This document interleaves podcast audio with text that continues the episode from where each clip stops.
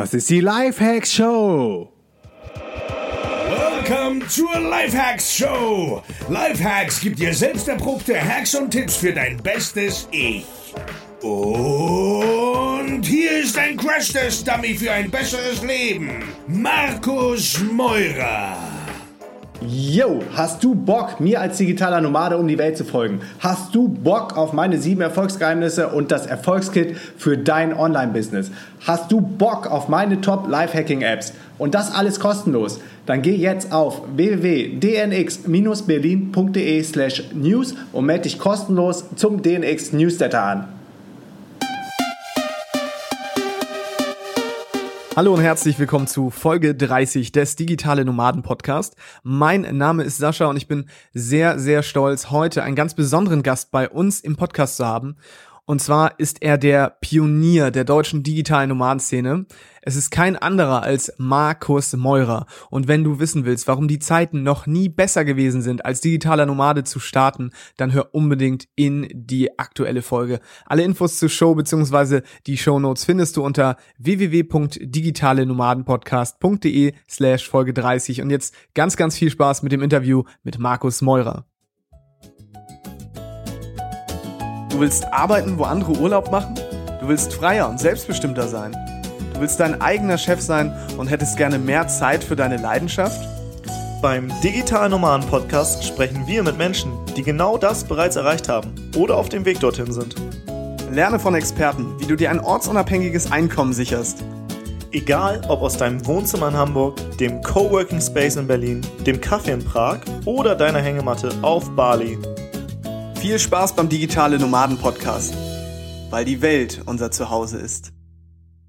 Heute ist es soweit. Wir haben den größten Influencer der deutschen digitalen Nomadenszene zu Gast. Er ist Unternehmer, Lifehacker, Podcaster, passionierter Kitesurfer und noch so viel mehr. Und gemeinsam mit seiner Freundin Feli reist er um die Welt und ist der Founder der DNX, der digitalen Nomadenkonferenz, die es in Berlin zuletzt als deutsche und in Bangkok als internationale Version gegeben hat. Vermutlich würde die gesamte Sendezeit nicht ausreichen, um diesen Mann vorzustellen. Und ich würde behaupten, fast jeder unserer Hörer kennt aus seinem Podcast diese Worte. Das ist die Lifehacks Show. Ich bin mehr als stolz, ihn heute bei uns in der Show begrüßen begrüßen zu dürfen. Herzlich willkommen, Markus Meurer. Ja, hi Sascha, cool, dass ich am Start sein darf. Ja, sehr, sehr gern, Markus. Ich habe dich jetzt ja gerade vorgestellt, aber erzähl du noch mal selber irgendwie, äh, wer du so bist, weil ich habe, wie gesagt, so viele Punkte hier stehen. Ich glaube, da würde ich heute nicht mit fertig werden. Ja, das ist, das ist krass. Das fällt mir dann auch wieder auf, was wir alles schon gemacht und versucht haben, bis wir da sind, wo wir jetzt waren. Und ich glaube, das ist immer noch gerade erst der Anfang. Ähm, aber ich glaube, die meisten kennen mich so als ähm, Initiator der DNX-Bewegung oder äh, jemand, der auch das digitale Nomadenthema gerade in Deutschland äh, sehr vorantreibt und pusht.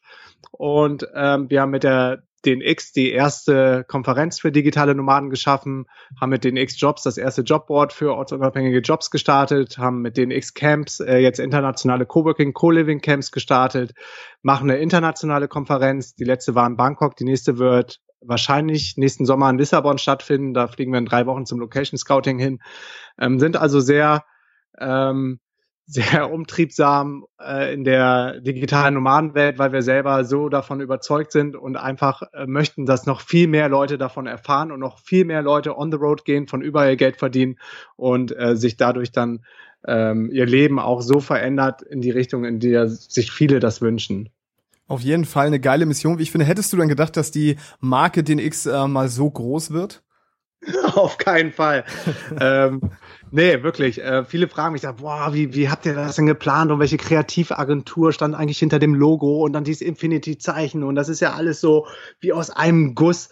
Und wenn ich dir jetzt mal so die wahre Story erzähle, oh, dann äh, war, war, es so, dass ähm, dass wir als Freelancer angefangen haben und Webseiten erstellt haben für Unternehmen und äh, Unternehmen auch im Online-Marketing beraten haben, als wir damals in Südostasien ähm, äh, unterwegs waren und haben da gemerkt, man kann von überall Geld verdienen, haben auch die ersten kleinen Affiliate-Einnahmen gemacht und als wir dann, ich glaube im Sommer 2012 oder so wieder zurück in Berlin waren, war ich mal wieder auf Theme Forest, weil ich da ziemlich oft gewesen bin, um äh, Themes für die Kunden rauszusuchen, die man dann auf WordPress auf dem CMS installiert und habe ein äh, Event One-Pager gefunden der, äh, ich weiß gar nicht mehr, wie der hieß, aber das ist halt der, der One-Pager, den wir jetzt für das Event haben und der sah optisch so geil aus, dass ich zu viel gesagt, boah, irgendwann, ich weiß zwar nicht zu welchem Thema, aber irgendwie irgendwann müssen wir mal eine Konferenz oder ein Event zu irgendwas machen oder ein Meetup. Ja. Und damals waren wir aber schon ganz gut in Leute connecten, haben auch so das erste Meetup auf dem Tempelhofer Feld, weiß ich noch genau, ähm, quasi einberufen mit ein paar anderen digitalen Nomaden und das waren äh, ungelogen, ich glaube, acht Stück das war damals so die digitale Nomadenszene in Deutschland, als wir aus Südostasien zurückgekommen sind. Und da war so die Conny dabei, da war Patrick Baumann dabei, war Tim Chimon dabei. Ich glaube, Sebastian hatte keine Zeit, weil er gerade unterwegs war, aber das waren halt so die Leute, die man jetzt so kennt als Pioniere. Und ähm, ja, zur gleichen Zeit kurz vor unserer Abreise, ich glaube in die Karibik, nach Belize war das, ähm, war Feli dann nochmal auf einer Party und da kam dann auch die Idee, ja, willst du nicht mal einen, einen Blog starten oder ein Event zu, zu eurem äh, Thema? Und wir hatten schon immer wieder viele Anfragen per E-Mail bekommen von Leuten, die mehr zu dem Thema und zu dem Lifestyle wissen, wissen wollten. Nicht zuletzt, weil wir auch auf Facebook sehr öffentlich gegangen sind. Wir wollten am liebsten irgendwie so, dass die ganze Welt äh, digitale Nomaden wird. Äh, muss ich auch zugeben, da waren wir auch sehr missionarisch unterwegs, weil wir einfach so on fire waren. Das, ich glaube, sind wir auch äh, ziemlich vielen Leuten auf den Sack gegangen, aber mir war es egal. Ich wollte einfach nur, äh, dass die Welt erfährt, wie dass es noch andere Möglichkeiten gibt. Und dadurch kamen aber dann auch viele Leute zu uns, die ähm, interessiert waren und haben uns E-Mails geschrieben oder Kommentare auf Facebook und wir haben den ganzen Tag dann immer E-Mails beantwortet und dachte, wäre es nicht mal cool, irgendwie so ein kleines Meetup in Berlin zu machen. Und äh, Feli hat auch einen guten Event-Background. Ich hatte diesen One-Pager gefunden und ich glaube im Dezember 2013 haben wir dann gesagt, lass uns doch mal so, so eine Art ja, so ein, so ein ähm, Barcamp machen oder so Open Stage, wo dann einfach nur die vier digitalen Nomaden, die wir kennen, also Conny, Tim, äh, Sebastian, die gleichen, die auf dem Tempelhofer Feld waren, fragen, ob die auch Bock haben. Wir stellen uns auf die Bühne und dann so ein Open Q&A. Das war so die erste Idee zur DNX. Und weil ich vorher diesen Event-Pager gefunden hatte, dachte ich, boah, geil, den nehmen wir. Ich habe auch schon direkt einen ähm, Pager, wir müssen da nur den Text austauschen. Und als Platzhalter ähm, standen da drei Buchstaben drin von dem Theme-Entwickler. Ich weiß nicht mehr, welche das waren, aber das war genau die Typo, also die Font von den Buchstaben. Und die haben wir dann gegen DNX ersetzt und auf DNX bin ich gekommen wegen SMX. Es gibt so eine äh, Search Marketing Expo in München und das X steht für Konferenz und dachte so Digital Nomad Conference, den X, okay, baue ich um. Und der Platzhalter von, von seinem Logo war genau dieses Infinity-Zeichen. Und ich habe da quasi in diesem 5-Dollar-Theme einfach nur die Buchstaben ausgewechselt und das war dann unser Logo.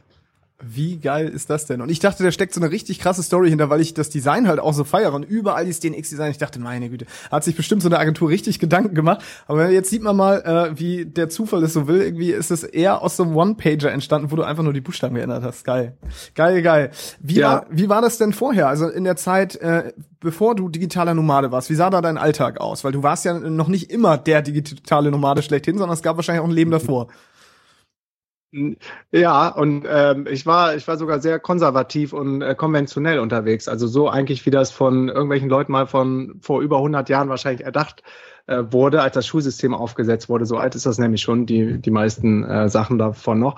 Und ja, hatte eigentlich einen ganz gut bezahlten Job, war in der Startup-Welt unterwegs, habe äh, bei der größten Online-Jobbörse Stepstone auch Feli kennengelernt, meine jetzige Freundin, mit der ich ja jetzt passioniert den, äh, den X ähm, die, den, den X-Movement vorantreibe und war dann in Berlin unterwegs, wurde dann irgendwie headgehuntet von verschiedenen Firmen und war da auch ziemlich volatil und habe gesagt, okay, ich äh, gehe jetzt mal zu Zanox, dann war ich bei Daily Deal, bei Agile New Media, also habe verschiedene Startup-Stationen in Berlin gehabt und war immer im Online-Marketing unterwegs und fand das eigentlich auch ziemlich cool, weil ich immer mehr Kohle angeboten gekriegt habe, habe dann auch immer gut gepokert, weil eigentlich wollte ich gar nicht wechseln, äh, war immer ganz cool in den Startups, also ich hatte kein schlechtes Arbeitsleben, aber ich habe viel gearbeitet und hatte dann auch immer mehr Verantwortung und habe dann äh, gemerkt, so mit steigender Verantwortung, also hatte dann die ersten Headcounts in meinem Team und äh, immer größere Budgets und immer längere Jobtitles, alles worauf man dann früher abgegangen ist, ähm, habe ich aber gemerkt, ich habe immer weniger Zeit für die Sachen, die mich wirklich glücklich machen. Also ich habe schon immer viel Sport gemacht und war am Wochenende immer gern mit Freunden unterwegs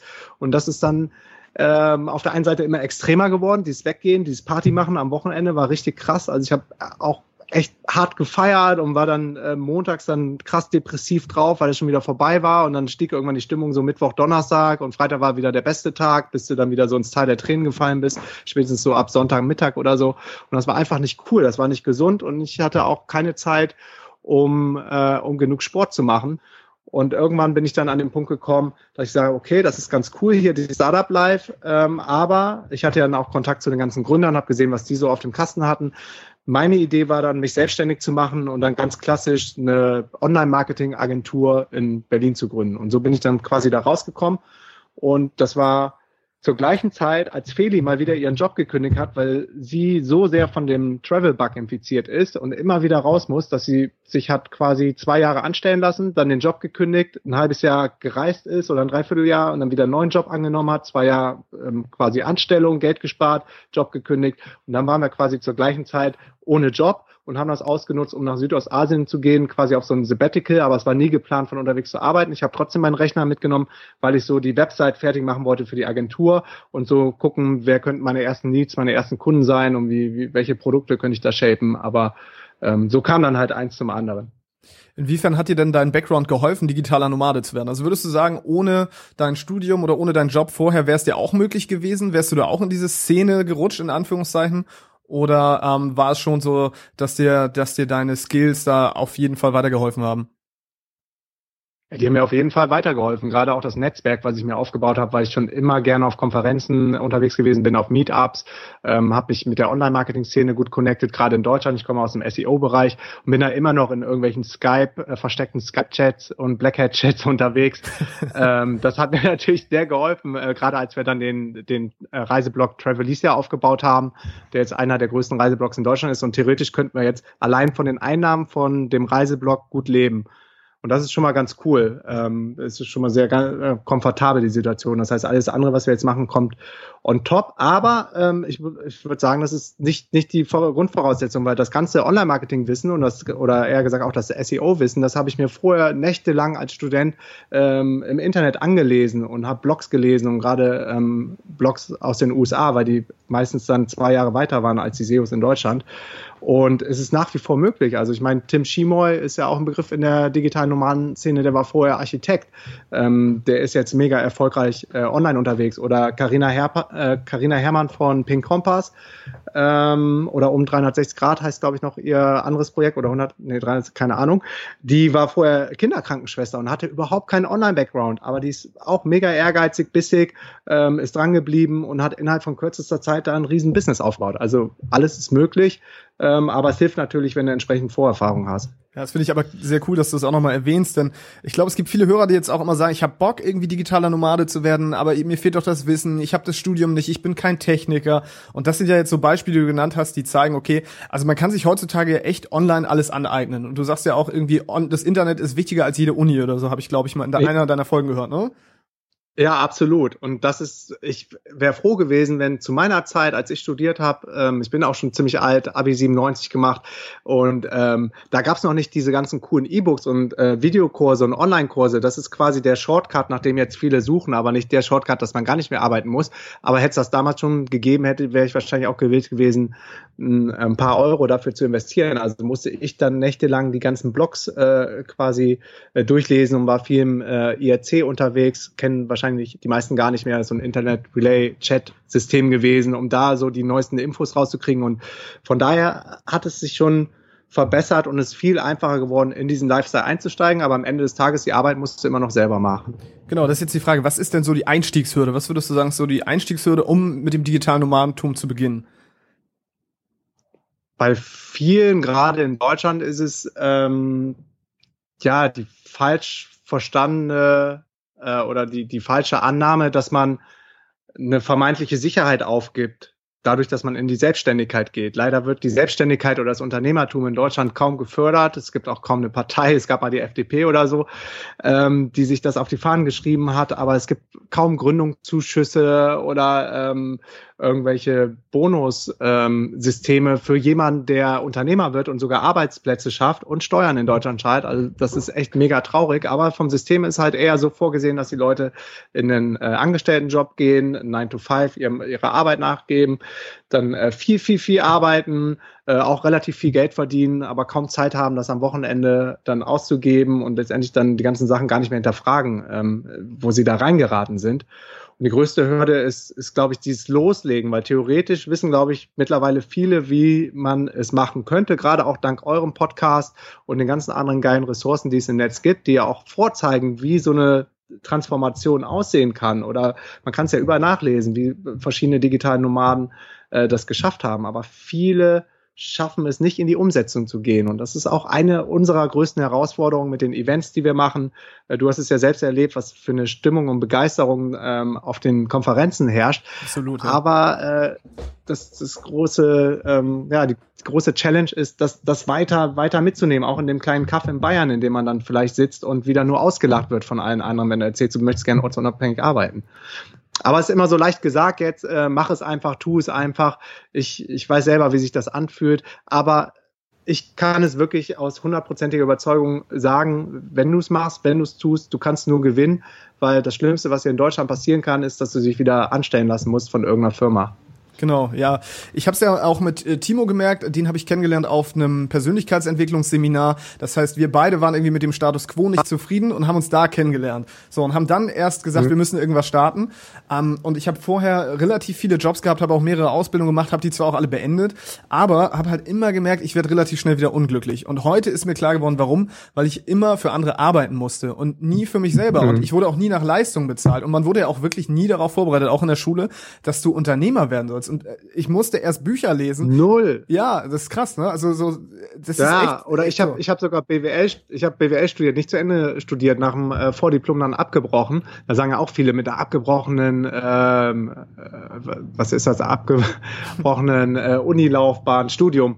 Das war das Wort. Ähm, keine Ahnung, kannst du nicht mehr erfolgreich werden oder so. Ich meine, ich bin das das beste Beispiel, dass dass es doch irgendwie geht. Und aber in dem Studium war immer nur die Rede davon, so, ähm, uns wurde eingeimpft, dann gehst du zu PwC, PricewaterhouseCooper, ähm, äh, oder du gehst äh, zu den ganzen anderen Beraterklitschen oder du wirst irgendwie äh, bei Mannesmann enden, weil damals gab es noch ähm, große deutsche Unternehmen, Mercedes, BMW, wo so jeder hin wollte und dann irgendwelche Controllingsjobs als BWLer macht, aber es gab irgendwie nie kein einziger Prof hat so die Option mal äh, beleuchtet, dass du auch ein äh, selber Unternehmer werden kannst und ein eigenes Unternehmen aufbaust. Und das, das äh, habe ich damals noch nicht so gecheckt, aber jetzt im Nachhinein finde ich das echt ziemlich krass und ziemlich traurig. Ja, ist wirklich krass, dass einen da keiner drauf vorbereitet. Aber ich glaube, ein wichtiger Aspekt, und den, den hast du ja auch gerade erwähnt, ist eigentlich auch so dieser Bereich der Persönlichkeitsentwicklung. Also man muss natürlich auch einfach an sich arbeiten und auch an seinem Mindset überhaupt arbeiten. Ne? Das heißt, sich überhaupt bewusst machen, dass es andere Wege gibt, die man gehen kann.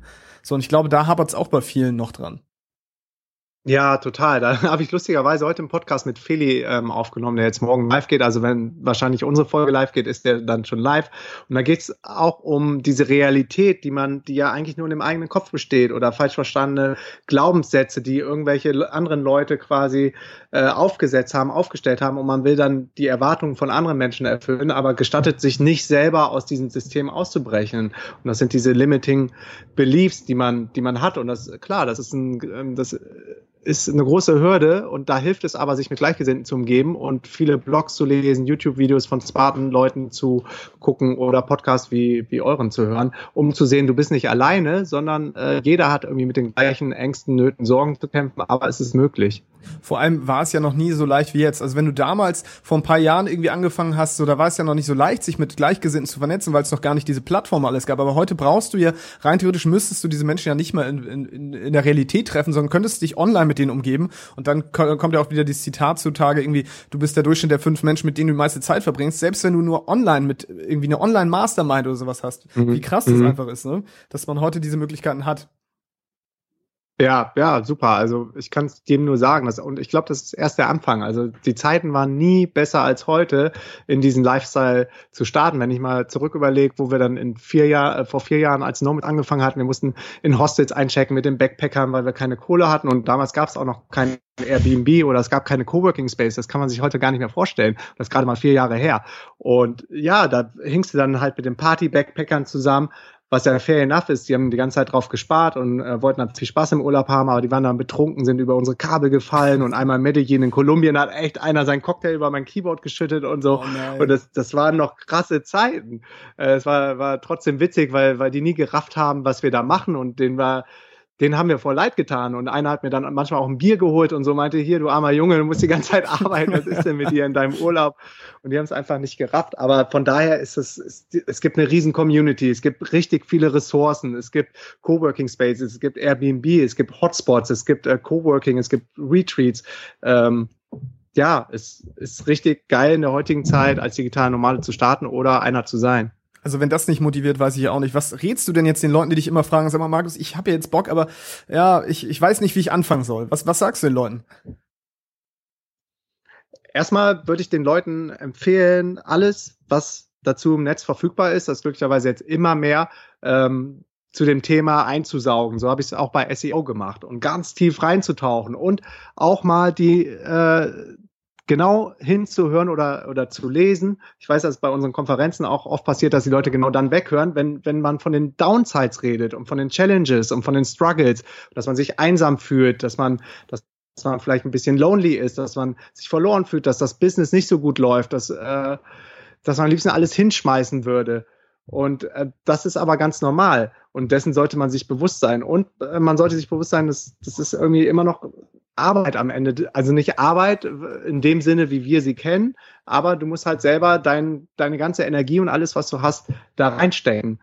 Und ähm, wenn du dann immer noch davon überzeugt bist, dass du unbedingt digitaler Nomade werden willst und von überall arbeiten möchtest, dann würde ich sehen, dass du dich mit anderen Gleichgesinnten vernetzt in verschiedenen Facebook-Gruppen oder in unserer DNX-Community, die wir jetzt seit gestern offen gemacht haben für alle, um noch mehr Leute zu erreichen. Cool. Da sind schon super smarte Leute auf Facebook unterwegs. Vielleicht kannst du die auch verlinken. Auf jeden oder Fall. mal auf ein Event auf. zu kommen ja, oder es gibt kostenlose Meetups in vielen verschiedenen Städten. Es gibt vor Workweek Meetups, zum Beispiel in Berlin, die sind kostenlos. Ähm, und da die, die nächsten Leute kennenzulernen, die diesen Lifestyle schon leben und sich da Tipps und Inspiration zu holen. Und ich glaube, es hilft sehr oft, wenn du dann im Real Life neben jemanden stehst, der das schon macht und auf einmal werden viele Probleme ähm, ganz klein äh, oder lösen sich in Luft auf. Irgendwann am Anfang ist wahrscheinlich ein Riesenberg, was mache ich mit der Versicherung, was mache ich mit der Post, was mache ich mit meiner Wohnung, wie verdiene ich mein erstes Geld, äh, was für Tools brauche ich, was für einen Rechner, wie ist das mit dem Visa und wenn du dann mal jemanden hast, der es schon macht, der kann dir, äh, der kann dir jede Frage irgendwie so 100% akkurat beantworten und dann sind eigentlich keine Fragen mehr offen und wenn du dann immer noch sicher bist und ähm, weißt, dass du nicht vor irgendwas wegläufst. Keine Ahnung, viele fangen an zu reisen, weil sie eine zerbrochene Beziehung haben oder mit sich selber nicht ganz im Klaren sind. Ähm, die Sachen nimmst du natürlich auch mit und das kann dich noch härter treffen, wenn du unterwegs bist, ähm, als wenn du in deinen angestammten Umgebung bist. Äh, dessen sollte man sich auch bewusst sein, aber halt mit allen Pro und Kontras, die abgewogen und dem ganzen Wissen, was du dann hoffentlich hast äh, und dem Support auch von der Community, dann geht's einfach los und am besten in irgendeinem Hotspot, vielleicht nach Bangkok oder nach Chiang Mai, da sind die Lebenshaltungskosten relativ gering und dann fängst du einfach mal an, checkst in Coworking Space ein, vermietest deine Wohnung zu Hause unter. Wichtig ist immer, die Kosten auf Null zu halten zu Hause, das verstehen viele auch nicht. Und dann testest du es, ob es was für dich ist. Vor allem bist du ja in, in dieser Umgebung auch kein Nerd mehr. Also gerade, glaube ich, im alten Freundeskreis ist es ja so, wenn du dann von deiner Idee erzählst, hey, ich will digitaler Nomade werden, ne, dann sagen viele, wie digitaler Nomade, was soll denn das? Und wie willst du denn da Geld verdienen? Und versuchen ja auch dir davon abzuraten. Klar, weil aus deren Sicht ist das natürlich irgendwie was ganz abgefahrenes, die kennen das nicht, die wollen dich mhm. natürlich auch schützen so. Aber ja. so gerade bei Meetups äh, und so merkt man natürlich, hey, da sind Leute, die haben irgendwie ein ähnliches Mindset wie ich und die wollen auch was erreichen. Und ich glaube, das gibt einem auch richtig, richtig viel Kraft, um dann doch die, die ersten Steps zu wagen. Klar, also das ist mega wichtig und den anderen Leuten, den kann man ja gar nicht böse sein, wie du schon sagtest. Die wollen ja in ihrem Sinne nur das Beste und dich vielleicht sogar schützen, weil sie immer noch davon überzeugt sind, dass das nicht sein kann vielleicht oder dass es zu gefährlich ist oder zu viel Risiko. Man hat ja einen vermeintlich sicheren Job, aber sicher ist in der heutigen Zeit halt überhaupt nichts mehr. Sicher ist eher das, wenn man sagt, ich nehme jetzt meine Zukunft selber in die Hand und ähm, sorge selber für mein Alter vor und mache einfach coole, geile Sachen und äh, hol mir meine Zeit zurück und sitze nicht 40 Stunden in einem 9-to-5-Office, ähm, sondern ähm, bin dann quasi selbstständig, kann selber entscheiden, wann ich arbeite. Manche Leute sind ja auch überhaupt keine Morning Persons, die arbeiten dann lieber in der Nacht. Dann soll man doch lieber in der Nacht arbeiten und im Morgen, keine Ahnung, äh, schlafen oder ins Fitnessstudio gehen, whatever. Ähm, insofern ist es halt einfach viel geiler, um sich auch um andere Bereiche des Lebens kümmern zu können, als, als nur für den Job zu leben. Ich glaube, wir haben es in einer der letzten Folgen irgendwie erwähnt. Da ist es ja, da war die Frage irgendwie, ja, wie sicher ist es denn, wenn du jemand anders dein Auto fahren lässt? Ne? Also du weißt ja niemals, kann der so gut fahren wie ich selber? Ja, ist er vielleicht betrunken, fährt er gleich in Gegenverkehr? Also es ist ja immer die sichere Option, sich selbst an Steuer zu setzen, weil da weißt du, da kannst du einschätzen, wie so deine Fähigkeiten sind. Ne? Und so ähnlich ist es ja im Businessbereich eigentlich auch. Da sollte man auch wieder das Steuer übernehmen. Ja, genau. Und das war auch so irgendwie das Erste, was meiner Mutter eingefallen ist, als ich ihr meint, als ich ihr gesagt habe, ich kündige. Dann sagt sie, oh Gott, nee, Markus, du hast doch einen unbefristeten Vertrag. Aber was heißt ein unbefristeter Vertrag? Ich habe es oft genug auch in meinen Startups erlebt, dass äh, aus ähm, wie heißt das, aus nicht aus organisatorischen Gründen, aus betriebsbedingten Gründen die Leute dann gekündigt werden. Und das ist dann deine vermeintliche Sicherheit und du stehst am Ende des Tages dann trotzdem irgendwie ohne Job da. Also insofern ist, glaube ich, besser für sich selber zu sorgen. Das ist natürlich so eine Pseudosicherheit, die einem da irgendwie suggeriert wird. Ne? Und damit locken die Leute natürlich auch unbefrist, unbefristeter Vertrag. Und ja, aber ich meine, wie du schon sagst, man weiß nie, was passiert und am nächsten Tag bist du dann arbeitslos und ja, dann hat's ja auch nichts gebracht, dich der Sicherheit hinzugeben. Ja, und ich will, ich will es jetzt aber auch nicht irgendwie so auf die höchste Stufe von allen heben. Es gibt durchaus ähm, viele, viele Beispiele oder Lebensmodelle, wo, wo das vielleicht nicht das Richtige ist, als ortsunabhängiger Unternehmer um die Welt zu ziehen und sein Geld von überall zu verdienen. Ich kann auch verstehen, wenn Leute sagen, ich muss wissen, was jeden Monat aus dem Bankautomaten kommt. Ich habe eine Familie, ich habe ein Haus, ich habe gebaut. Ähm, oder sind auch viele Leute, die genau aus dieser Fraktion dann in der Opferrolle sind und zu mir kommen, ich kann das ja nicht wegen Kinder und meinem Haus. Und da sage ich immer, am Ende des Tages hat man sich ja irgendwann mal auch bewusst dafür entschieden, dass man sagt, ich brauche jetzt diese Doppelhaushälfte und den Kredit auf oder ich möchte jetzt ein Kind großziehen, wobei ein Kind jetzt auch äh, äh überhaupt kein, kein Grund ist, das nicht zu machen. Aber so ist irgendwie jeder am Ende des Tages seines, seines eigenen Lebens Schmied oder so. Glückesschmied, wie man das sagt. Glückesschmied. seines eigenes Glückesschmied. Und äh, jetzt habe ich den Faden verloren. Ja, überhaupt kein Ding. Aber man darf natürlich auch nicht vergessen, die Welt würde nicht funktionieren, so wie sie gerade funktioniert, wenn alle Leute jetzt Unternehmer wären. Also es muss natürlich auch Angestellte geben und die halten ja auch so ein bisschen die Welt am Laufen. Ne? Also es ist nicht, also wie du schon sagst, du hast früher versucht, alle zu missionieren und heute siehst du es ja wahrscheinlich auch ein bisschen anders. Es muss auch Leute geben, die für andere arbeiten. Also so ist es ja nicht. Absolut, also das äh, stelle ich ja auch gar nicht in Abrede, aber es kann ja trotzdem sein, so wie es glücklicherweise passiert, dass immer mehr Unternehmen auch ihren Leuten äh, die Freiheit geben, von überall zu arbeiten. Ähm, ich bin einfach klar dafür, dass, dass nicht jeder in einem Office sitzen muss, 40 Stunden die Woche. Und klar, es gibt viele Leute, die ähm, für die eine Anstellung besser in Frage kommt oder die glücklicher sind mit einer Anstellung, aber äh, bitte, die sollten dann auch von, von überall arbeiten können oder halt optional die Option haben. Das Lustige ist ja, ähm, ein befreundeter Unternehmer von mir, der Stefan Klump, der hat ähm, eine Software-Schmiede, ist selber ortsunabhängig als Founder und Geschäftsführer unterwegs und hat sein Team freigestellt, von wo aus auch immer zu arbeiten. Aber die meisten gehen trotzdem in das zur Verfügung gestellte Office in Barcelona, nur wegen dem Community-Faktor dann. Und das ist ja auch völlig in Ordnung.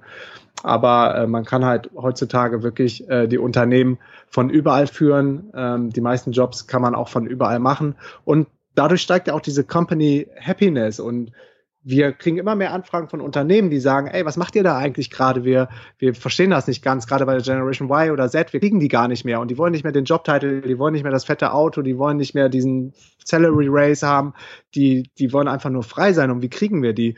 Und von daher äh, erkennen auch die Unternehmen, was für geile Talente wir in unserer Szene haben. Und ich weiß jetzt von der DNX im Mai in Berlin, als du auch am Start warst, hatten wir inkognito irgendwie so fünf oder sechs ähm, richtig hohe Tiere von fetten Unternehmen, unter anderem auch von Mercedes am Start, die sich das mal angucken wollten. Krass. Und danach dann gesagt haben, ganz ehrlich, ich, ich habe euch unterschätzt oder ich habe unterschätzt, was für Leute zur Konferenz kommen und was das für Leute sind. Und äh, seitdem sind die natürlich ganz keen darauf, quasi diese Transition in das ortsunabhängige oder Remote Arbeiten zu finden, auch als Arbeitgeber. Und da bist du dann als Berater mit tätig und berätst solche Unternehmen dann auch, wie sie das umsetzen können?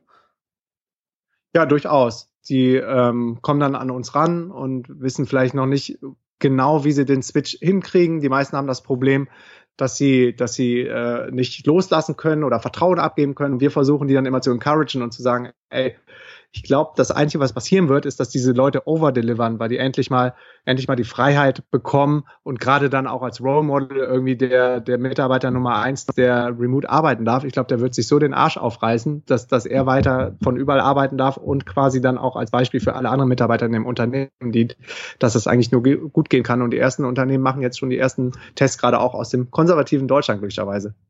Aber du warst ja nun auch schon, also nicht schon immer digitaler Nomade und du hast doch sicherlich auch mal Ängste gehabt. Was waren so deine größte Angst? Und jetzt meine Frage vor allem, hat die sich jemals bestätigt?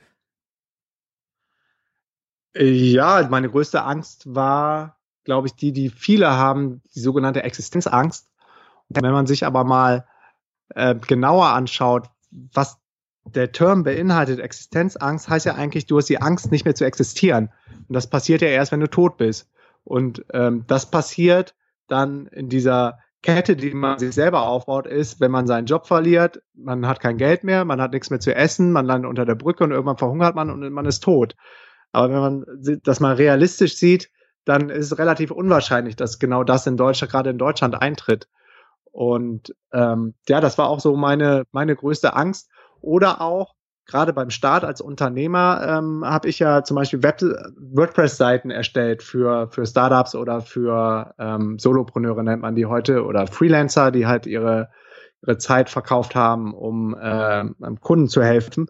Und da hatte ich dann auch so ein bisschen Angst, äh, ehrlich gesagt, was würden meine krassen SEO-Kumpels aus Deutschland denken, wenn ich da ziemlich low einfach nur WordPress-Erstellung anbiete. Mhm. Und so war ich da noch unterwegs. Also ich habe mich auch echt klein gefühlt und fast geschämt und, und habe das irgendwie auch nie richtig rausgebracht. Und gerade in Berlin äh, war mir das dann peinlich irgendwie zu sagen. Und da hat ähm, lustigerweise auch wieder das Reisen geholfen. Also den ähm, Blog Travelicia haben wir von den Philippinen aus gelauncht, von einem mini kleinen Fischerort, El Nido heißt der in Palawan.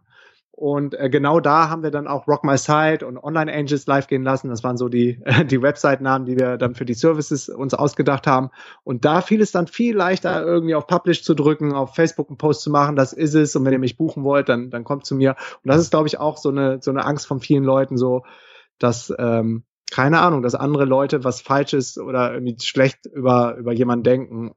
Und ja, das ist wichtig, das abzulegen. Und da hilft auch das Reisen, weil man durch das Reisen auch Selbstvertrauen aufbaut, weil man viele kleine Aufgaben jeden Tag zu lösen hat und die dann in der Regel aber auch immer irgendwie hinkriegt und meistert.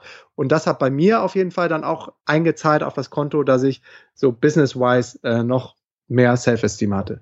Das ist ganz interessant. Das heißt, du musstest dich erst aus der gewohnten Umgebung so ein bisschen verabschieden. Aber haben denn wirklich mhm. deine Kumpels jemals gesagt, Markus, was machst du denn da hier? WordPress und so. Also ist, hat sich die Angst jetzt jemals bestätigt? Oder haben die eigentlich gesagt, hey Markus, total cool, was du da machst?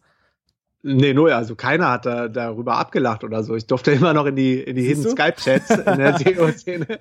Und äh, die fanden dann sogar das Logo cool oder haben mir dann mhm. noch äh, ein paar Tipps gegeben oder haben mir Leads ge gebracht, wie ich an die ersten Kunden komme. Ähm, ja, wie du schon sagtest, das war, das war völlig unnötig, aber ich kann es verstehen. Irgendwie hat man dann doch so, so Ängste am Anfang. Oder mir äh, ist auch schwer gefallen, erstmal zu lernen, dass ich nicht mehr um Erlaubnis fragen muss, wenn ich eine neue Idee habe und die einfach einfach starte und einfach eine, mir eine Domain registrieren kann und dann WordPress-Team drauf installieren kann und dann sagen, das ist mein neues Business oder mein neues Projekt und das einfach raushaue. Ähm, das war noch so äh, ein Learning, was ich gerade am Anfang hatte. Ich äh, überlege gerade, ähm, was uns noch total gehemmt hat, Feli und mich, war, dass wir so typisch typisch äh, ähm, deutsch und konservativ unterwegs waren. Das Wichtigste war erstmal ähm, Visitenkarten zu drucken, wo ganz wichtig dann CEO drauf stand oder Geschäftsführer oh ja, von, von der kleinen UG, wo dann irgendwie 200 Euro Stammkapital drin waren. Aber du warst dann halt Geschäftsführer, ganz wichtig, oder hatten noch keinen einzigen Auftrag, keine einzige Website verkauft, aber hatten wollten uns dann schon AGBs erstellen lassen von irgendeinem Anwalt für ein paar tausend Euro. Das ist völlig geisteskrank. Zum Glück haben wir in der Zeit ähm, dieses Lean Startup Prinzip kennengelernt oder oder sind da noch tiefer reingekommen dank den Leuten vom Idea Camp, die einen Coworking Space ganz in der Nähe vom Beta House gerannt haben, wo wo wir dann gearbeitet haben, unter anderem auch die Conny und Tim und Sebastian. Das war eine ganz coole Clique so, die die ersten Nomads und äh, die Betreiber vom ähm, Coworking Space war das Idea Camp und dazu gehörte dann Katja Andes, Thomas Jakel, Bastian Krönert, auch der Ben Paul, der damals ein Praktikum bei denen gemacht. Ähm, und die hatten dann diesen Lean Startup Approach und dieses 100 Dollar ähm, Startup von Chris Gilbo so quasi so als ihre Bibel auserkoren. Und die haben dann bei Feli und mir einen krassen Mindshift hingekriegt. Also es geht da, da dabei schlank zu starten ne? und zu sagen, hey, ähm, hau das Produkt erstmal raus, selbst wenn es noch nicht ganz fertig ist oder deine Dienstleistung und verbessere es erst im Laufe des Prozesses. Also spring aus dem Hochhaus, 20. Stock und bau dir den Fallschirm erst während des Falls. So. Ja, oder, oder springen aus dem Hochhaus und stellen Trampolin auf, aber wenn, wenn du merkst, so, das ist cool und die Leute applaudieren, dann versuch weiterzumachen und ansonsten machst du einfach was Neues und, und dann ist dann auf dem Trampolin. Also Auch es geht darum, ein sogenanntes MVP, so Minimum Viable Product rauszubringen. Das kann auch ein, ähm, eine Landingpage sein, äh, wo du einfach so tust, als ob du das Produkt schon hast und sammelst die ersten Sign-ups in irgendeiner Liste. Was, ich bin gerade out of stock, aber sobald sich einer dann quasi über das Formular anmeldet und das kaufen will, hast du ein Proof of Concept, dass Nachfrage da ist und dann kannst du weitermachen und den ersten Traffic äh, kannst du dann über ähm, Facebook-Ads quasi kaufen, dass du 50 Euro oder 20 Euro in die Hand nimmst und dir dann vielleicht 200 Klicks holst und wenn dann von 200 Leuten keiner dein Produkt haben will, dann sollte man überlegen, ob das das richtige Produkt ist und was Neues machen. Und das ist so der, der Ansatz. Also mit möglichst wenig Ressourcen und gerade auch finanziellen Mitteln ähm, schnell am Markt zu testen, ob die Idee ähm, es wert ist, sie weiterzuführen. Sehr, sehr geil. Wie war denn das damals eigentlich, ähm, beziehungsweise wie war denn das eigentlich mit der eigenen Partnerin dann quasi Business anzufangen? Also ihr wart beide Angestellte und jetzt bist, reist du mit Feli um die Welt und jetzt habt, seid ihr Geschäftspartner. Wie hat das die Partnerschaft beeinflusst? Ja, im Grunde eigentlich gar nicht so, so anders wie ähm, als wir noch kein Business zusammen gemacht haben. Wir haben uns da zum Glück beide nie so einen mega Kopf drüber gemacht, zumal das ja auch nie geplant war. Und das Schöne ist eigentlich, dass Feli ziemlich unkompliziert ist. Ich bin auch ziemlich unkompliziert. Wir sind beide ziemlich offen, geben uns auch immer schon genug Freiräume, nutzen die aber in den seltensten Fällen gar nicht, weil keine Ahnung, wir halt sehr gut miteinander können und äh, gut koexistieren. Und ähm, das kam eigentlich ganz komisch. Ich hatte natürlich erstmal so ein bisschen Bammel oder äh, irgendwie auch so ein falschstander Stolz, so meine Freundin irgendwie nach Business Input zu fragen. Und das war ähm, auf, auch auf den Philippinen in Dumaguete. Da ist gerade so ein ähm, so ein Taifun übers Land gegangen. Wir waren drei äh, Tage, haben wir festgesessen im Hostel, waren auf dem Rooftop. Und da haben wir dann ähm, angefangen oder ich habe angefangen, Feli hatte gar keinen Rechner dabei, lustigerweise. Die hatte dann äh, nur ein iPad dabei und so eine Bluetooth-Tastatur, auf denen sie dann später, als wir angefangen haben, die ganzen Artikel für Travelisa vorgeschrieben hat. Also irgendwie hat es trotzdem funktioniert. Ähm, es soll also keine Ausrede sein, dass man nicht das gute, richtige Equipment hat. Aber was ich sagen wollte, ist, ich hatte meinen Rechner dabei und habe dann so überlegt, so wir könnten die ersten Produkte ähm, heißen, wenn ich die meine Online-Marketing-Dienstleistung anbiete, was für ein Logo und habe aber gemerkt, ich bin halt sehr irgendwie sehr Detail ähm, versessen und manchmal stehe ich mir da selber im Weg und verliere dann den Blick fürs große Ganze. wusste, dass Feli genau da ihre Stärke hat, aber habe mich dann so zwei Tage nicht getraut, sie zu fragen, bis ich dann so mal beim dritten Tag gesagt habe, so, ähm, Feli, meinst du, du kannst mal irgendwie bei mir drauf gucken auf meine Website und klar, sie meint, ja, why not? Und ist dann direkt gesprudelt. Warum machst du das nicht da und da und dann irgendwie hier noch ein, ein äh, Lead Magnet oder hier ein Kontaktformular, weil sie auch schon die ganze Zeit immer bei Online-Startups gearbeitet hat, ähm, ist sie da marketingtechnisch auch ähm, richtig gut drauf. Und da habe ich dann gemerkt, boah, wie geil ist das denn? Also es funkt jetzt nicht nur auf allen coolen persönlichen Ebenen, die man so bis dahin schon ausgetestet hatte, sondern jetzt auch noch, auch noch, dass man zusammen irgendwie Projekte anschieben kann oder Business machen kann. Und dann war eigentlich relativ schnell klar, dass alles, was wir machen, ähm, machen wir jetzt 50-50. Und so war der Start und das hat sich eigentlich nie verändert. Und die Stärken sind eigentlich immer noch die gleichen. Also, dass ich mehr so der der äh, detailversessene Techniker bin, der gut am Webseiten schrauben kann und auch ein bisschen die Rampensau, also der das Marketing machen kann, der rausgehen kann, und sagt hier, geilste Konferenz ever, kommt alle zu DNX. Und Philly ist sehr visionär und sehr gut im Business Development, sehr gut in der Kommunikation, in, in so Partner, ähm, Partnerschaften und hat immer so dieses Bigger Picture ganz gut im Auge. Von daher ergänzen wir uns da nach wie vor richtig gut. Und es ja. macht mega Spaß. Also ich kann es eben nur empfehlen, mit seiner Freundin oder Frau zusammen Business zu machen, weil dann ähm, verbringt man noch mehr Zeit zu, miteinander. Man muss nur aufpassen, hat natürlich auch mega, mega äh, äh, Herausforderungen. Man muss nur aufpassen, dass man das dann irgendwann auch klar trennt, weil wir könnten wahrscheinlich jetzt 24-7 nur über den X und digitalen Nomaden reden und müssen uns da manchmal gegenseitig stoppen und haben so ein paar kleine Regeln eingeführt beim Frühstück oder so. Das wäre jetzt meine nächste Frage gewesen. Wie macht man das, ne? Also wie trennt man das dann? Äh, das stelle ich mir echt schwer vor, aber äh, wenn ihr da, habt ihr da so Codewörter oder so? und so, so Stopp? Ja, also wir versuchen unser System ja auch immer weiter zu optimieren. Ich selber versuche mich ja auch immer weiter irgendwie zu perfektionieren und zu optimieren und gerade auch so was die Kommunikation angeht, klar, das äh, ist natürlich verlockend, wenn Feli jetzt neben mir sitzt im Coworking Space, ich habe eine kommt eine E-Mail und habe eine Frage dazu, aber sie ist halt voll im Tunnel und macht gerade irgendwas anderes oder umgekehrt kann es natürlich genauso sein.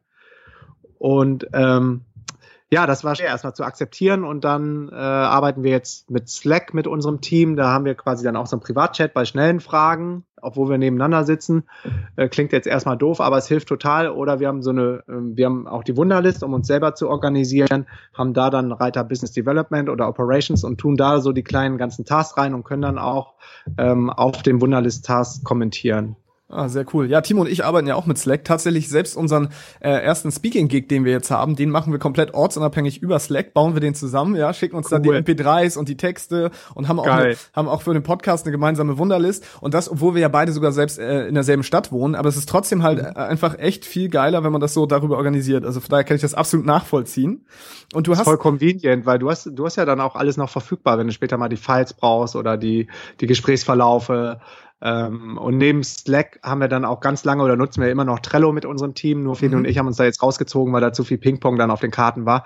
Das geht dann schneller auf Slack, aber so die, die Leute, die ihre Bereiche haben, wie Social Media oder Design oder Operations, also wir haben verschiedene Leute, die für uns arbeiten, äh, auch völlig ortsunabhängig, die haben dann quasi jeder so das eigene Trello-Board, was wie so ein virtuelles Office ist. Da gucken wir dann auch gar nicht mehr rein. Das soll jeder sich so sortieren, wie er, wie er will. Und ähm, das ist auf jeden Fall auch ein richtig geiles Tool, um remote sein Unternehmen zu führen. Ja, also ich finde es vor allem abgefahren, dass es so viele Tools inzwischen gibt und die ja teilweise auch noch gratis sind. Also so, ich sag mal, für den, für den kleinen Unternehmer ja echt so, dass man, ja. wenn man ein kleines Team hat, muss man echt noch nichts zahlen. Und ich hatte Slack erst total unterschätzt, weil ich dachte nee. so, naja, ist eigentlich nur ein Chat-Tool irgendwie. Ähm, und heute kann ich mir gar ich nicht mehr auch. vorstellen, dass wir ohne, ohne Slack irgendwie das Ding hier am Laufen halten könnten. Ja, total witzig. Wir haben uns auch die ganze Zeit unterschätzt und dann auch überlegt, so ähm, führen wir das für unser Team ein. Die ersten hatten dann auch gefragt und wir haben es dann auch von anderen ortsunabhängigen Unternehmern gehört und wir dachten so, ah nee, eigentlich hätte ich hatte immer noch so so eine negative Einstellung Chat gegenüber, weil weil ich Chat dann immer so mit Facebook assoziiert habe und alles, was businessmäßig auf Facebook abgeht, total abblocke und immer sag, schreib mir eine E-Mail, schreib mir nicht über Facebook, das geht hier unter und hatte so, so ganz klar in meinem Kopf irgendwie Chatsysteme sind eher privat und das andere ist Business und jetzt bin ich ein totaler Fan von Slack. Also das ist auch geil. Also das hat uns auch ehrlich gesagt immer so ein bisschen gefehlt, die soziale Komponente. Ähm, auf den Trello-Karten oder per E-Mail konnte man mal so ein Smiley einbauen, aber per Chat geht es irgendwie viel besser. Wir haben jetzt auch einen eigenen Campus, quasi so ein Channel, wo dann, wo dann unser ganzes Team miteinander einfach kommunizieren kann und schreiben kann und auch mal über Sachen außerhalb von dem Business. Und das, das war irgendwie total wichtig. Und es war, glaube ich, auch wichtig, dass, dass das Team wieder näher an uns rankommt und direkt Zugriff auf uns hat über Slack und über Trello war es alles ein bisschen schwieriger. Von daher feiere ich Slack eigentlich gerade auch richtig gut ab. Ja, kann ich absolut nachvollziehen. Du hattest eben gerade äh, die Selbstoptimierung erwähnt. Wie wichtig sind denn Routinen quasi als digitaler Nomade? Also wie wichtig sind Routinen für dich? Dich und was denkst du allgemein, wie wichtig ist das für den Lifestyle? Ja, also wenn, wenn du äh, Hörer von meinem Podcast bist, wirst oh ja. du sicher äh, wissen, dass ich ein, ein krasser äh, Routinenpsychopath bin und äh, jeden Tag mich äh, selber tracke und die verschiedensten Apps habe, um, um auch zu loggen, wann ich äh, was gemacht habe und warum ich was nicht gemacht habe. Und mir hat's mega geholfen, ähm, ab einem gewissen Punkt dann Struktur auch für mein Business und für meine Arbeit reinzukriegen. Ich sage immer, am Anfang ist es völlig okay, wenn man so total total on fire ist. Das war bei uns auch so, als wir dann das erste Mal Unternehmer waren für, ich glaube, ein Jahr oder anderthalb ähm, ging das auch alles ganz gut. Man hat einfach einen Laptop aufgemacht, es ist immer irgendwas passiert, dass die E-Mail-Inbox war voll, man hat ja auch mega viele Sachen ausprobiert und angeschoben und hat einfach so den Tag reingearbeitet. Aber ab einem bestimmten Zeitpunkt oder auch, wenn man kann und will, auch gerne vorher, macht es total Sinn, sich Strukturen zu schaffen. Und bei mir ist es so, dass ich also eine sehr strikte Morning-Routine habe und nicht in meine E-Mails gehe, nicht in mein Social Media gehe, morgens dann meditiere, ähm, Five-Minute-Journal ausfüllt, das ist so ein Dankbarkeitsjournal, wo man sich bewusst wird, wie, wie gut es eigentlich einem geht und man dann wirklich positiv in den Tag reinstartet. Und das Allerwichtigste ist dann mit dem sogenannten MIT oder Eat the Frog nennen das manche, dem Most Important Task anzufangen. Und das ist eine Aufgabe, die ich mir vorher in der Wunderlist dann mit einem Sternchen schon markiert habe am Vortag, die den höchsten Impact hat und die gerade nicht die dringendste Aufgabe ist. Das ist äh, auch immer so ein bisschen ähm, schwer zu verstehen, gerade am Anfang für manche Leute, die sagen, boah, nee, ich habe da noch so viel dringende E-Mails und so. Ähm, klar, die, die erscheinen erstmal dringend, aber man sollte immer als MIT die Aufgabe nehmen, die dein Business am meisten nach vorne bringt. Ähm, und das sind meistens die Aufgaben, die irgendwie am härtesten zu knacken sind, aber gerade morgens hast du halt die größte, die größte äh, Maßeinheit an Willpower, weil Willpower nimmt im Laufe des Tages ab. Das kannst du mal an dir selber dann testen, wenn du spät abends irgendwie eine wichtige Entscheidung treffen musst, verschiebst es meistens auf den nächsten Tag, aber früh morgens fällt es dann relativ gesehen leichter. Sehr, sehr geil. Also wie du schon gesagt hast, Routinenpsychopath fand ich war ein schönes Wort. Und äh, unbedingt bei Markus mal reinhören in den äh, Podcast. Ich versuche mir auch immer Routinen anzueignen. Es gelingt mir mal mehr, mal weniger. Ähm, aber was auf jeden Fall gerade ähm, bei mir abgeht, ist, dass ich zum Beispiel auch so eine Challenge mit meiner Freundin mache, dass wir jetzt jeden Tag Sport machen wollen. Also nicht so, dass wir gar keinen Sport cool. machen sonst. Also wir ähm, gehen halt auch gemeinsam immer laufen und so. Jetzt haben wir gesagt, wir wollen jeden Tag mal Sport machen. Jetzt äh, habe ich heute zum Beispiel wieder die hm. Seven Minute App benutzt und habe Muskelkater überall, weil es erst Tag drei. das ist halt echt das, total krass. Das ist so geil, ja.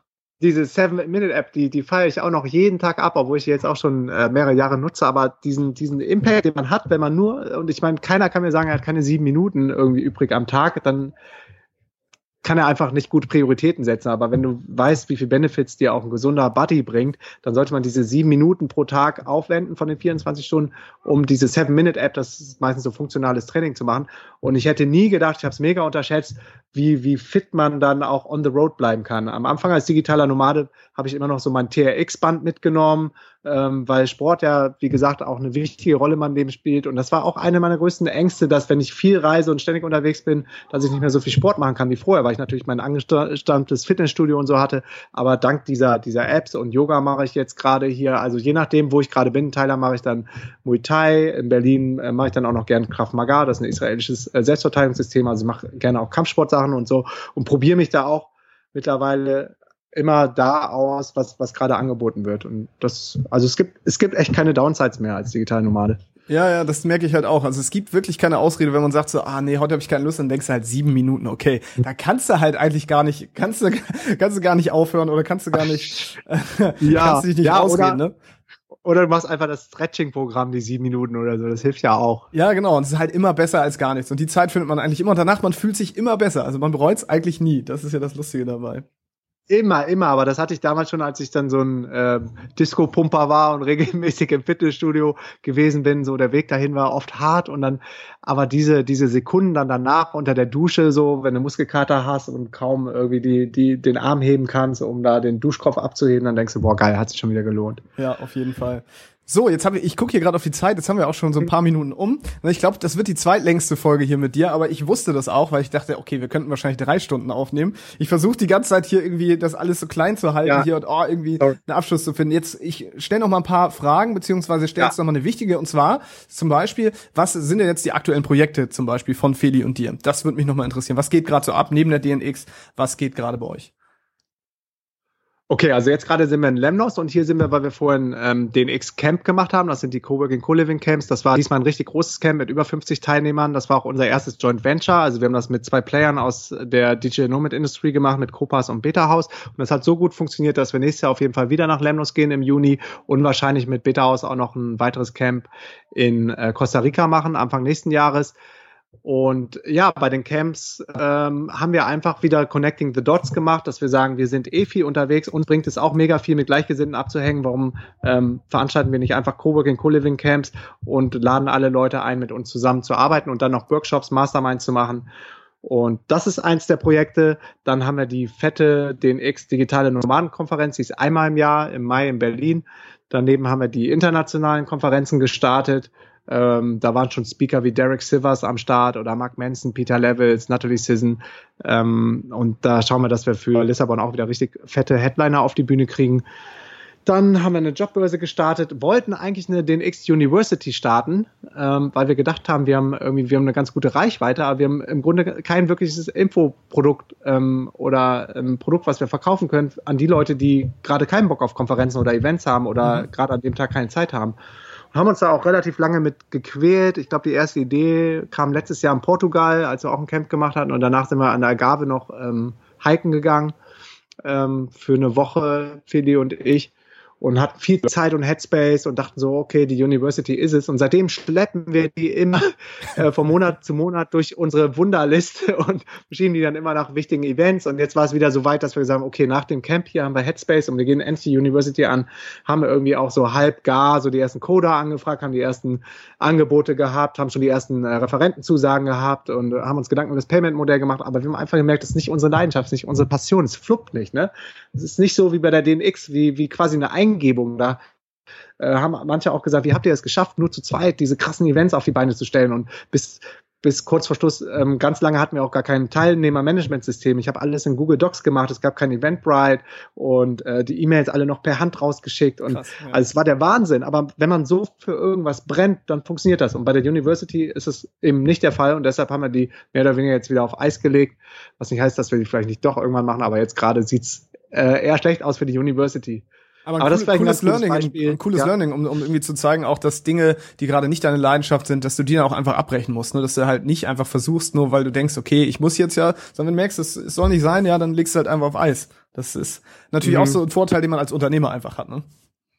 Genau, aber das, ähm, diese Luxussituation haben wir jetzt auch, weil wir andere laufende Einnahmen haben. Also ich finde es völlig legitim, wenn einer sagt, ich bin jetzt voll der Affiliate-Marketing-Crack, ähm, verbessere dadurch aber nicht unbedingt die Welt, aber es hilft mir jetzt am Anfang ein bisschen laufen zu können als Unternehmer, dann sollte man das ruhig machen.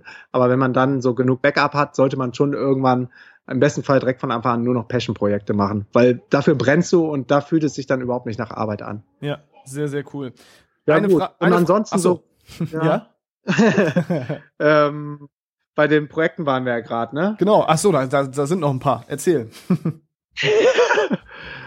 ja, oder ich vergesse eh immer die Hälfte, weil wir so, so viel machen und testen und ausprobieren, aber auf jeden Fall der, der Podcast ist meine Riesenleidenschaft, ähm, der Lifehacks Podcast, wo ich ja jetzt auch eine ganz gute Schlagzahl an den Tag lege und äh, täglich live gehe. Dann haben wir noch den Reiseblog Travelicia, haben uns auch ein bisschen jetzt in der Amazon FBA versucht, muss ich sagen, äh, haben da ja auch die Kofferanhänger schon live von Travelicia, mhm. wollen das aber nicht so machen wie viele ähm, FBA äh, Seller, die quasi unter dem Radar fliegen und nicht darüber reden, welche Produkte sie haben und versuchen eine eigene Produktlinie aufzubauen, weil wir haben uns gedacht, wir haben schon irgendwie so einen fetten Brand, Travelicia, in der Reisebranche kennen das schon viele, den Backpacking-Blog und machen jetzt Reiseprodukte unter dem Brand Travelicia, also haben wir uns da reingefuchst, cool. aber äh, haben auch gemerkt, es ist ist, ist schon krass, also schon ein Haifischbecken auch gerade in, in Deutschland, aber wenn man will, kann man sich da auf jeden Fall immer noch immer noch ganz gut behaupten. Ähm, das ist so ein Thema. Ja, und ansonsten, ich glaube, wir haben jetzt gemerkt, als wir bei der University saßen und nicht weitergekommen sind, dass wir eigentlich echt echt totale People-Menschen sind und dass es uns total gut geht, ähm, gut tut, mit Gleichgesinnten abzuhängen. Das haben wir jetzt auf dem Camp gemerkt. Wir freuen uns jetzt schon wieder auf Brasilien, aufs nächste Camp. In Ägypten machen wir eins. Wir freuen uns auf die nächste Konferenz. Wir freuen uns auf das Location Scouting, haben super viel Connections jetzt in Lissabon gekriegt äh, und freuen uns da auf die ganzen Meetups, dass wir denken, vielleicht keine Ahnung, müssen wir noch mehr äh, Communities aufbauen und noch mehr Leute erreichen, weil ich glaube, das ist so ein bisschen unsere Mission und das war jetzt auch eine der Maßnahmen, warum wir jetzt seit nee, heute Morgen war das erst, heute Morgen dann äh, quasi auch die Facebook, äh, den X-Community für alle offen gemacht haben. Ziemlich cool. Also ich kann nur aus eigener Erfahrung sagen, ich war jetzt auch bei der DNX dieses Jahr, das ist einfach dieser Spirit, den man da mitnimmt und dieses Feeling, das ist unbeschreiblich und selbst Wochen später geht's einem noch, also es ist wie auf Drogen, kann man wirklich nicht beschreiben. So mit den Leuten da, das ist einfach wirklich geil. Von daher, ähm, ja, echt cool, was ihr da auf die Beine stellt, auch mit den Camps. Also jeder, der die Zeit hat oder der das Geld hat und beides, der sollte unbedingt dahin gehen, ja. Und wenn du das Geld und die Zeit nicht hast, solltest du trotzdem dahin gehen. ähm, weil ich glaube mhm. einfach, dass das das Wichtigste ist, ja, sich einfach mit Gleichgesinnten zu connecten und auch einfach mal außerhalb der Komfortzone, also auch außerhalb von Deutschland irgendwie sich da mit den Leuten zu verbinden, ist, glaube ich, nochmal ein ganz anderes Feeling, was da entsteht, oder?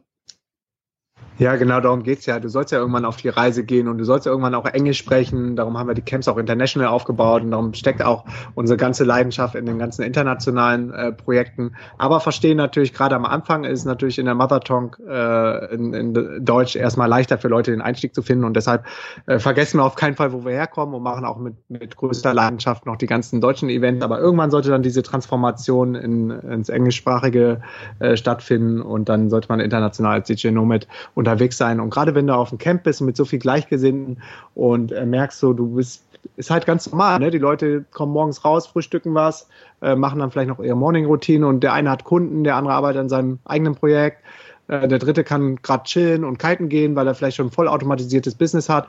Ähm, aber es ist irgendwie eine coole Community und du merkst so, ich glaube, da merkst du dann ganz schnell so, hier gehöre ich hin oder ist halt nicht mein Style in Badehose und ähm, nackten Oberkörper am Computer zu sitzen und zu arbeiten. Ja, es ist äh, wie so eine Art Schnupperpraktikum im digitalen Nomadentum. ja, mehr oder weniger, genau. Markus, vielen, vielen Dank. Ähm, bevor ich jetzt Tschüss sage oder bevor du gleich Tschüss sagst, hast du noch irgendwas, was du unseren Hörern mitgeben möchtest? Ich glaube, wir haben alles gesagt. Ich habe alles rausgehauen, was ich weiß. Vielleicht nochmal so als Abschlusssatz. Nie waren die Zeiten besser als heute. Und es ist gerade erst der Anfang. Manche denken jetzt, oh nee, und das ist ja schon richtig fett und groß. Oder wenn die mal recherchieren, gibt's das Thema schon. Jeder hat irgendwann mal bei Null angefangen. Wir haben unsere Eltern genervt für und mein Bruder für die ersten Facebook-Likes. Google war nicht die erste Suchmaschine. Facebook war nicht das erste soziale Netzwerk. Also die Chancen sind da. Du musst sie nur greifen. Sehr, sehr geil. Vielen Dank, Markus. Danke, dass du heute zu Gast warst. Sehr gerne, Sascha. Vielen Dank. Wow, was für ein inspirierender, motivierender und vor allem bodenständiger Typ der Markus einfach ist. Und wer jetzt noch denkt, es sei schwer, heutzutage digitaler Nomade zu werden, ja, der hört sich einfach die Folge nochmal an. Wenn du die Infos bzw. die Shownotes suchst, die findest du unter www.digitalenomadenpodcast.de slash Folge 30. Und für alle, die noch mehr über uns erfahren wollen und wissen wollen, was uns gerade beschäftigt, was bei uns so abgeht, die können sich gerne unser digitale Nomaden Podcast Wochenecho holen. Und äh, ja, da kriegt ihr jede Woche auf jeden Fall alle Infos rund um den digitalen Nomaden Podcast und rund um uns. Und ähm, ja, jeder, der sich dort einträgt, bekommt auch nochmal unsere zehn besten Ressourcen für angehende digitale Nomaden, die uns so geholfen haben, ähm, ja, beim Einstieg in das ganze Thema und die wir heute auch immer noch gern benutzen. Und wenn du Bock hast auf das Digital Nomaden Podcast Wochenecho, dann geh auf www.digitalenomadenpodcast.de slash echo und trag dich einfach ein. Und dann bekommst du auch den Zugang zu unserer Facebook-Community, ja, die wir gerade aufbauen und wo wir mit euch in Interaktion treten wollen, damit wir unsere Show noch cooler, noch besser machen können. Und äh, ja, da könnt ihr direkt mit uns dann in Kontakt treten. Das würde uns sehr freuen. Bis dahin sage ich schöne Grüße nach wohin auch immer du gerade bist und freue mich, dich bald wieder bei uns hier zu Gast zu haben. Ciao, ciao, dein Sascha. Yeah, yes, yo. Thanks für deinen Support und wenn du noch mehr mit mir connecten möchtest, here we go. Erstens, komm in die kostenlose DNX Community auf Facebook unter www.dnxcommunity.de. Ich bin jeden Tag am Start und helfe, wo ich kann. Zweitens, triff dich mit mir auf dem geilsten Event ever, der DNX Digitale Nomadenkonferenz im Mai in Berlin. Gehe dafür jetzt auf www.dnx-berlin.de und mit dem Code PODCAST schenke ich dir 20 Euro auf jedes Ticket. Drittens, folge mir um die Welt und trag dich auf www.dnx-berlin.de slash news in den kostenlosen Newsletter ein. Viertens, folge mir auf Facebook, Instagram und Twitter unter Markus Meurer. Fünftens, gehe jetzt auf www.lhsupporter.de und werde Lifehack-Supporter ab 3 Dollar. Sechstens, gehe auf www.podcastbewertung.de und hinterlasse mir eine kurze Bewertung. Am iPhone unten rechts auf die Lupe tippen, nach Markus Meurer suchen, Podcast antippen und auf Bewertung schreiben gehen. Yo, that's it. Peace and out.